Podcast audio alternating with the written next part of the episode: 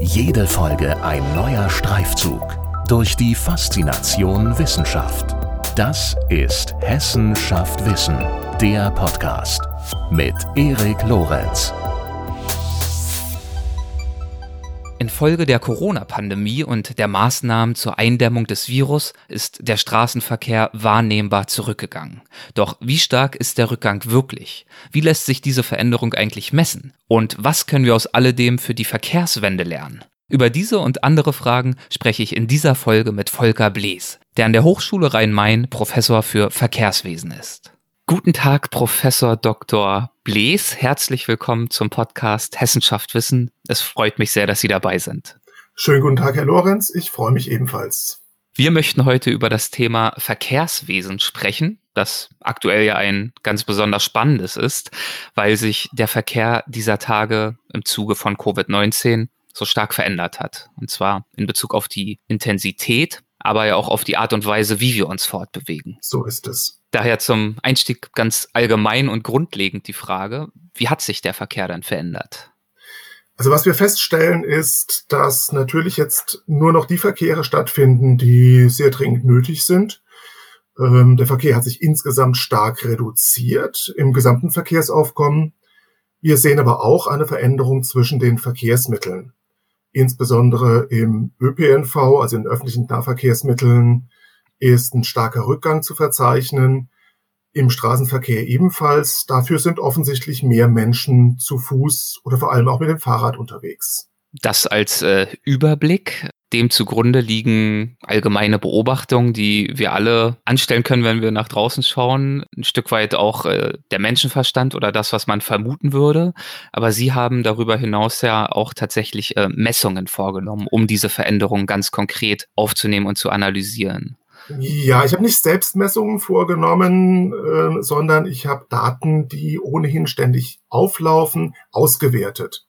Die meisten äh, Verkehrsteilnehmerinnen und Verkehrsteilnehmer kennen ja an, auf der Straße an Kreuzungen, an Lichtsignalanlagen, also an Ampeln, äh, vielleicht so diese schwarzen äh, Striche im Boden, wissen nicht, was das äh, zu bedeuten hat. Das sind sogenannte Induktionsschleifen, die dazu dienen, diese Lichtsignalanlagen, also die Ampeln, zu steuern.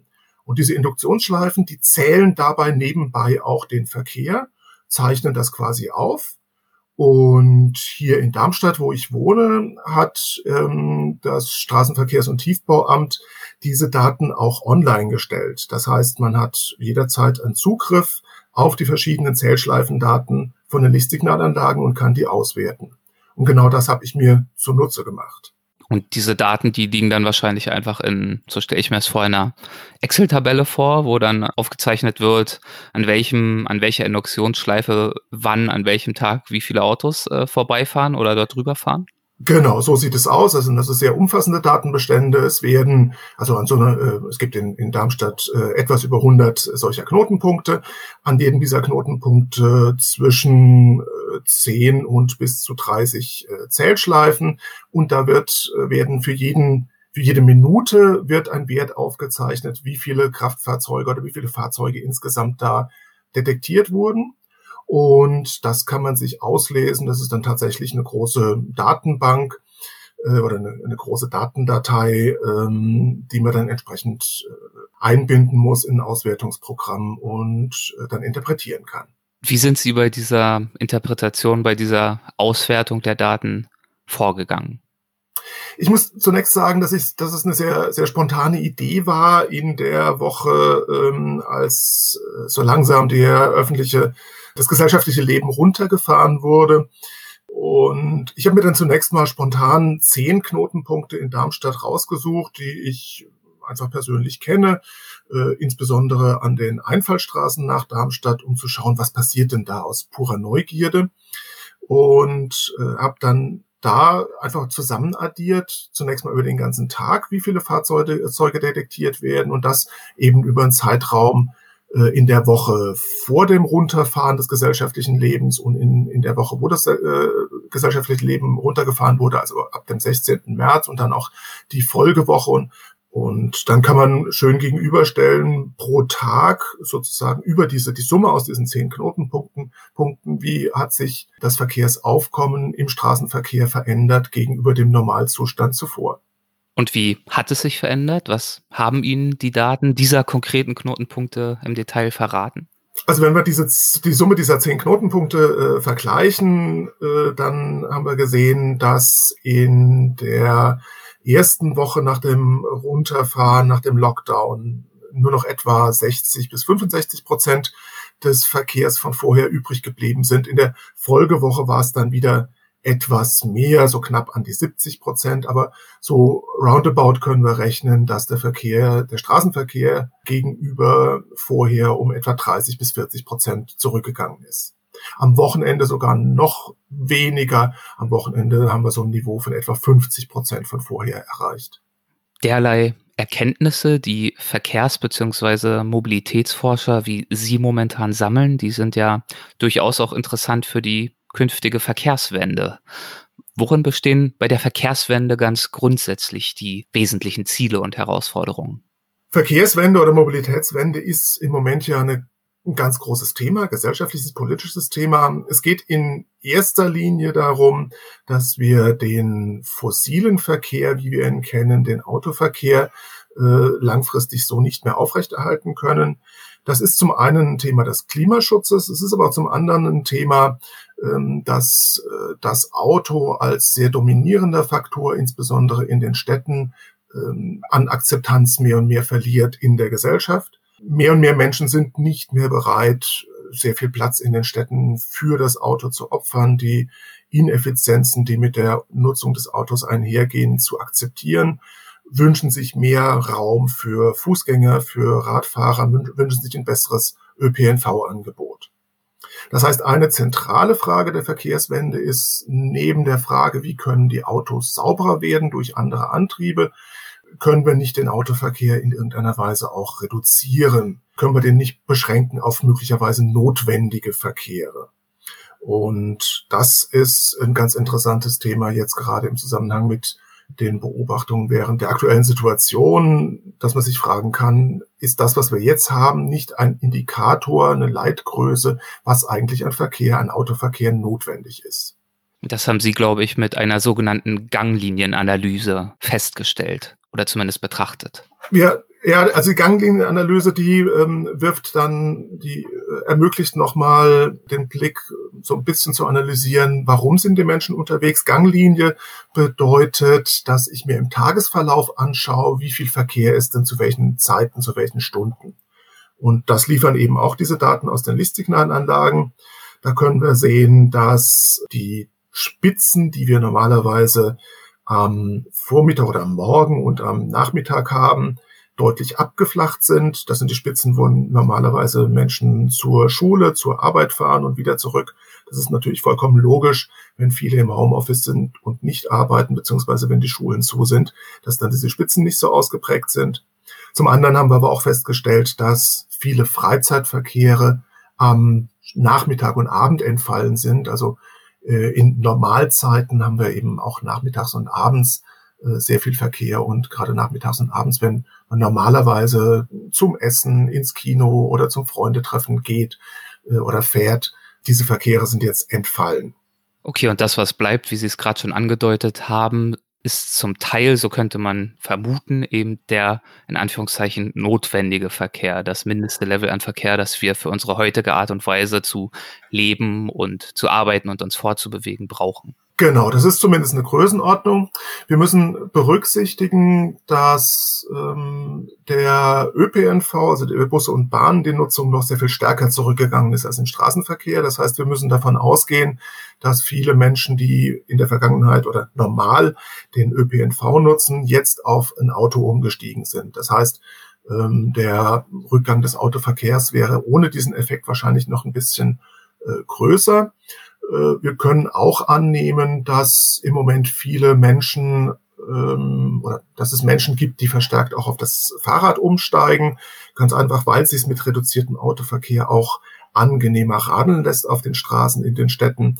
Das sind aber Effekte, die wir allein aus diesen Lichtsignalanlagendaten nicht herauslesen können, sondern da brauchen wir noch ergänzende Daten, Datenbereitstellung von speziellen Radverkehrszählstellen oder Datenbereitstellung von Fahrgastzählungen im ÖPNV.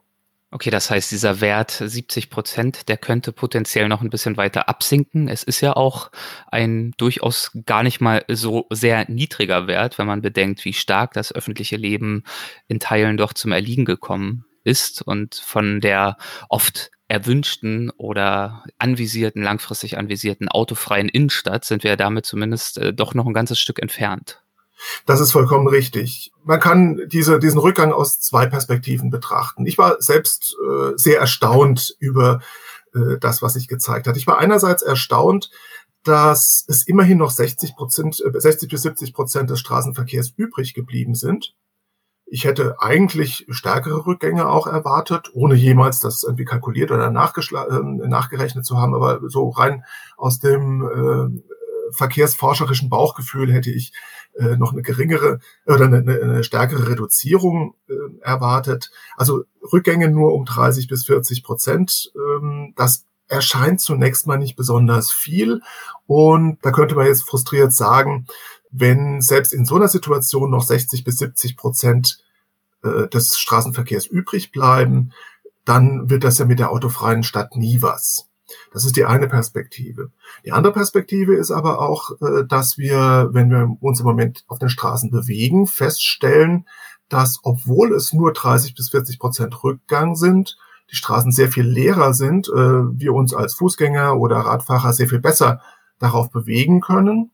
Äh, das heißt, schon solch ein vergleichsweise geringer Rückgang verbessert die Situation in der Stadt ganz erheblich und das kann ja wieder Mut machen, dass wir mit einer relativ geringen Reduzierung auch schon sehr viel an Lebensqualität erreichen können und an Umweltqualität sowieso. Da gehen ja aktuell täglich Meldungen durch die Presse, wie Feinstaub und Stickoxidausstöße auch schon zurückgegangen sind. Das könnte also ein Learning sein in Bezug auf unsere Mobilität, dass selbst schon ein Ziel einer vergleichsweise überschaubaren Reduktion sehr erstrebenswert sein könnte. Gibt es ansonsten in dieser Covid-19-Krise Erkenntnisse, die sich ableiten lassen oder Dinge, die wir für die Zeit danach lernen können?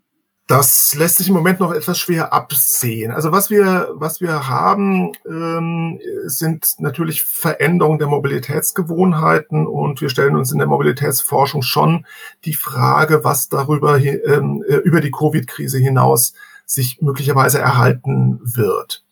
Was ich mit gewisser Besorgnis beobachte, ist eben, dass der ÖPNV in dieser Situation nicht nutzbar ist und da könnte ich mir durchaus vorstellen, dass wir dem einen oder anderen diese äh, negative Konnotation, diese ähm, negative Anhaftung des ÖPNV auch über Corona hinaus bestehen bleibt, dass also am ÖPNV ähm, so der Gedanke äh, kleben bleibt, dass es eben was Unhygienisches, was Gefährliches ist. Andererseits sehe ich, und das lässt sich äh, auch, das haben mir auch schon verschiedene andere Kollegen äh, bestätigt, die ähnliche Untersuchungen machen, dass viele Menschen plötzlich aufs Fahrrad umsteigen, die vorher nie im Leben aufs Fahrrad gestiegen wären oder die allenfalls in ihrer Freizeit äh, oder im Urlaub mal Fahrrad gefahren sind. Die sind jetzt plötzlich, weil sie hier hauptsächlich im Nahbereich unterwegs sind, zum Einkaufen oder um überhaupt mal ein bisschen rauszukommen an die frische Luft, die sind mit Fahrrad unterwegs und stellen dann auch fest, das geht ganz bequem, das ist möglich, das ist sicher, das macht Spaß. Daran äh, hat natürlich im Moment das sehr gute Wetter auch einen großen Anteil. Ähm, und da sehe ich dann die positive Chance, dass diese gute Erfahrung mit dem Fahrradfahren sich möglicherweise erhalten wird. Ich habe zum Beispiel gelesen, dass Berlin gerade mit recht einfachen Mitteln rasch neue temporäre Radwege einrichtet. Und da bestünde ja durchaus vielleicht die Hoffnung und auch die Chance, dass diese Veränderungen dann nachträglich auch zumindest teilweise beibehalten und dauerhaft umgesetzt werden, oder? Richtig, genau. Also ähm, das, das finde ich einen sehr schönen Ansatz, äh, jetzt einfach die Situation zu nutzen und für die Radfahrenden in dieser Situation was zu machen, auf den, gerade auf den durchaus noch viel befahrenen Hauptstraßen, äh, Radspuren einzurichten auf Fahrbahnteilen, die eben jetzt gerade nicht für den Kfz-Verkehr äh, benötigt werden und dadurch einfach auch ein Zeichen zu setzen, ähm, vielleicht auch zu visualisieren, also optisch auch für die Verkehrsteilnehmerinnen und Verkehrsteilnehmer deutlich zu machen, okay, das funktioniert auch und Radfahrer haben hier ihren eigenen Raum, Radfahrer werden wertgeschätzt und äh, auf diese Weise ja, das den Radverkehr zu fördern. Das auf jeden Fall kann die der, der derzeitige Situation da geeignet sein, auch Signale, positive Signale in Richtung einer Verkehrswende auszusenden. Und diesbezüglich in Bezug auf die Diskussion über die Verkehrswende jetzt unter den ganz aktuellen Gesichtspunkten gibt es aber natürlich auch andere Stimmen, zum Beispiel die des ADAC, der betont, ist vielleicht auch nicht ganz überraschend, der betont, dass das Auto in der Corona-Krise ja eher an Bedeutung gewinne, vor allem auch unter den Gesichtspunkten der Ansteckungsgefahren und dass wir nicht nur auch, aber nicht nur über Themen wie Radwege sprechen sollten, sondern zum Beispiel auch über Wege hin zu emissionsärmeren Fahrzeugen. Das ist auf jeden Fall notwendig, auch mit äh, Blick darauf, wie sich äh, Wirtschafts- und Verkehrspolitik infolge von Corona gestaltet. Da steht jetzt natürlich äh, ganz klar im Mittelpunkt, dass von staatlicher Seite äh, es Hilfen geben wird, Hilfen für die Unternehmen, für verschiedene Unternehmen, für Automobilunternehmen, ich hoffe auch für die ÖPNV-Unternehmen. Und da ist die Frage, wo wird investiert? Natürlich brauchen wir Autos mit sauberen Antrieben. Und das Schöne, auch gerade an diesem Beitrag des ADAC, zeigt ja auch, es geht ja nicht grundsätzlich darum, das Auto aus der Welt zu schaffen. Und wir sehen ja auch, dass bei den 60 oder 70 Prozent verbleibenden Straßenverkehr auch schon viel gewonnen ist sondern es geht darum äh, zu differenzieren Situationen, in denen man ein Auto braucht. Und diese Situation gibt es ganz notwendigerweise in unseren heutigen ähm, räumlichen, raumstrukturellen und gesellschaftlichen Systemen und Verkehren, in denen das eben nicht nötig ist. Eine der zentralen Streitfragen ist ja immer, welche Autofahrt ist eigentlich äh, überflüssig oder welche könnte man sich sparen. Und die ich denke, es gibt einen breiten gesellschaftlichen Konsens darüber, dass wir beispielsweise Fahrten von Kraftfahrzeugen äh, des Rettungswesens, also äh, Notarzt und äh, Feuerwehr, auf jeden Fall brauchen. Also da, das kann, da kann es nicht um Autofreiheit gehen. Es gibt auf der anderen Seite, vermute ich mal, auch einen sehr breiten gesellschaftlichen Konsens, dass es kein Erfordernis gibt, 200 äh, Meter mit dem Auto bis zum Zigarettenautomaten oder bis zum Bäcker zu fahren. So, zwischen diesen beiden Polen stellt sich aber dann die Frage, was ist wirklich nötig und was ist nicht nötig? Welche bisher mit dem Auto äh, zurückgelegten Wege kann ich äh, eben mit anderen Verkehrsmitteln zurücklegen? Welche Wege kann ich mir möglicherweise ganz sparen? Stichwort Homeoffice. Und das ist eigentlich das, was jetzt an der an der Diskussion sehr spannend wird, äh, dass wir hier mal gesellschaftlich austesten können, wo liegt dieses Level an notwendigem Autoverkehr. Können Sie beurteilen, woran es noch hapert in dem Bemühen, dieses äh, notwendige Level zu identifizieren und dann auch umzusetzen und zu berücksichtigen in der Art und Weise, wie wir leben und uns fortbewegen? Ist es auch eine kulturelle Frage? Ja, auf jeden Fall. Es ist, es ist also ähm, äh, Verkehr, Mobilität ist Teil unseres Alltagshandelns und damit auch Teil äh, der Mobilität.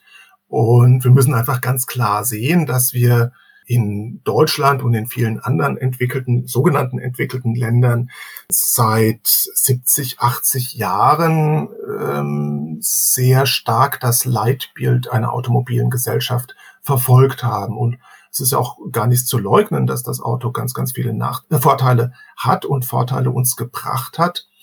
Allmählich lernen wir eben, je mehr Autos äh, auf den Straßen sind, eben auch die Nachteile kennen und äh, der Punkt, wo das Auto ganz nahtlos akzeptiert wird, der kommt in so ein bisschen ins Kippen, beziehungsweise es die, die Teile der Gesellschaft, die nicht mehr bereit sind, das so uneingeschränkt hinzunehmen, äh, die werden eben immer größer und das vor allem in Städten, wo das Auto eine besonders hohe Belastung darstellt. Und dann kommen natürlich Themen auch wie E-Mobilität immer mehr zum Tragen in Bezug auf größere Fahrzeuge, aber zum Beispiel auch in Bezug auf äh, kleinere Fahrzeuge. Stichwort der Weg äh, zum Bäcker oder zum Zigarettenautomaten, den Sie angesprochen haben. Zumindest, wenn man in der Innenstadt lebt, ist man dann ja jetzt gesegnet mit zum Beispiel E-Scootern. Wie beurteilen Sie die denn in Bezug auf ihr Nachhaltigkeitspotenzial? Da gibt es ja zwei Diskussionen. Zum einen die Frage, ist denn das Fahrzeug mit seinem Produktions- und Lebenszyklus überhaupt, äh, genügt das Nachhaltigkeitskriterien? Ähm, das haben die ersten E-Scooter, die hier in Deutschland auf die Straßen kamen, mit Sicherheit nicht gemacht.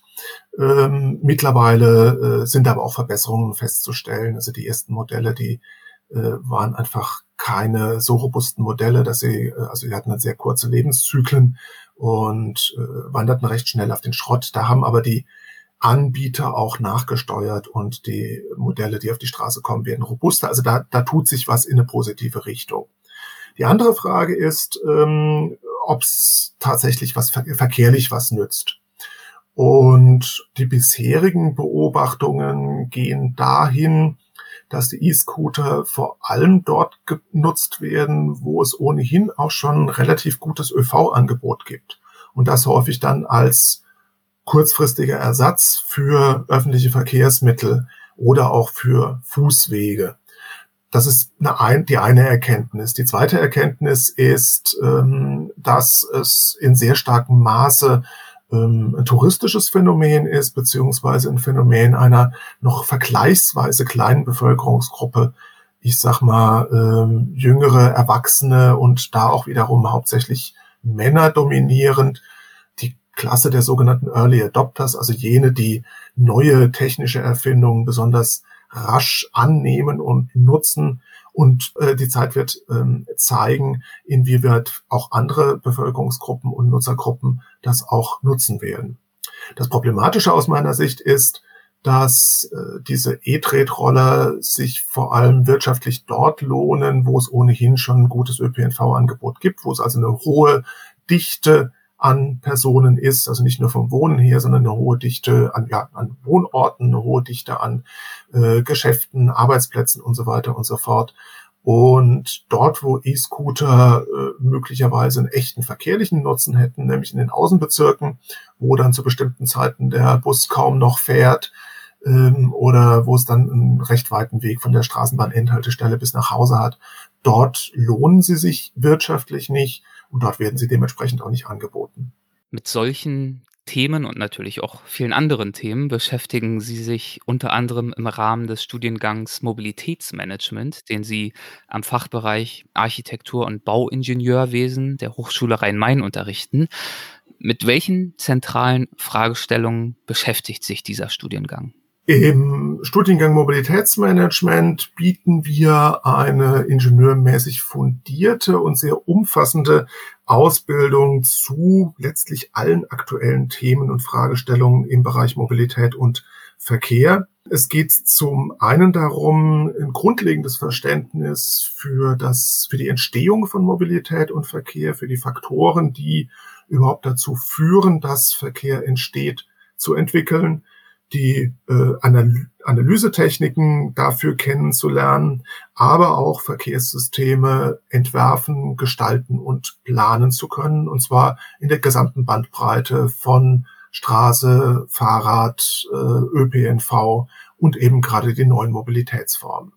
Planungsverfahren haben Sie angesprochen, das Entwerfen der dementsprechenden Infrastrukturen dann sicherlich das subjektive Verständnis von Menschen von Mobilität, also wie denken Menschen darüber, wie sie von A nach B kommen, wie kann man das berücksichtigen, wie lässt sich das vielleicht auch beeinflussen im Sinne einer mobilitätstechnisch klugen Dynamik und ja auch äh, eine intensive Zusammenarbeit mit Institutionen, die, glaube ich, auch ein wesentlicher Pfeiler noch des Studiengangs ist. Richtig, also wir, wir haben äh, viele, viele Beziehungen auch zu äh, verschiedenen Institutionen, die im Verkehr tätig sind, wo unsere Studierenden in Projekten an konkreten Fragestellungen arbeiten. Also wir haben in diesem sechs, sechssemestrigen Bachelorstudiengang insgesamt drei größere Projekte, wo die Studierenden konkrete Fragestellungen bearbeiten, beispielsweise äh, ein Mobilitätskonzept für ein Unternehmen, das die Erreichbarkeit seines Standortes und die Mobilitätsmöglichkeiten für seine Mitarbeitenden ähm, optimieren möchte, kostenmäßig optimieren, aber auch nachhaltiger gestalten. Und hier gehen unsere Studierenden mit ja, den Analysewerkzeugen in das Unternehmen, äh, führen Befragungen durch, machen sonstige Erhebungen der Rahmenbedingungen und entwickeln Konzepte, wie ein solches Unternehmen das für seine Beschäftigten gut lösen kann. Das klingt nach einem recht äh, vielfältigen Studiengang. Welche Fähigkeiten und Interessen sollten Studierende denn mitbringen, um in Projekten wie dem von Ihnen gerade skizzierten, aber auch insgesamt in diesem Studiengang erfolgreich zu sein? Also mitbringen äh, sollten die Studierenden, es ist ein Ingenieurstudiengang, also ähm, Mathematik sollte sie nicht schrecken, wenn wir auch in diesem Bereich der Mobilität jetzt nicht sehr tief in mathematische Fertigkeiten äh, einsteigen, aber sie sollten durchaus mit Zahlen und Formeln umgehen können. Weiter brauchen wir auf jeden Fall ein gewisses äh, Interesse für gesellschaftliche Zusammenhänge. Ich sagte ja eben schon, Mobilität ist ein gesellschaftliches Phänomen, ist ein kulturelles Phänomen. Und da muss ein Interesse und eine Offenheit da sein, ein Verständnis dafür, dass es letztlich auch eine Form von angewandten Sozialwissenschaften ist. Und was wir mit Sicherheit gerne auch sehen, sind kommunikative Fähigkeiten, das Interesse, sich auch auszutauschen. Das wird auch im Studium selbst ähm, verlangt oder ist erforderlich, dass man in Gruppen arbeitet, genauso wie es dann später in der Arbeitswelt meistens auch der Fall ist.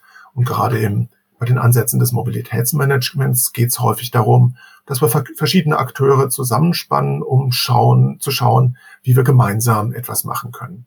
Arbeitswelt ist ein gutes äh, Stichwort. Wo arbeitet man denn als äh, Mobilitätsmanager? Unsere, wir haben jetzt ähm, im Wintersemester den ersten Jahrgang des Bachelorstudiengangs verabschiedet und die Absolventinnen und Absolventen wurden uns auch tatsächlich ähm, aus den Händen gerissen, weil im Moment im Bereich Verkehr und Mobilität äh, es auch eine große Nachfrage nach Arbeitskräften gibt. Das Spektrum reicht hier von Kommunen, die ihre Verkehrsplanungsabteilungen verstärken möchten, über äh, Verkehrsanbieter, ÖV-Unternehmen, ähm, die auch mehr Planungskompetenz brauchen, bis hin zu weiteren öffentlichen Behörden, Ministerien, aber auch Beratungsbüros, Beratungsunternehmen.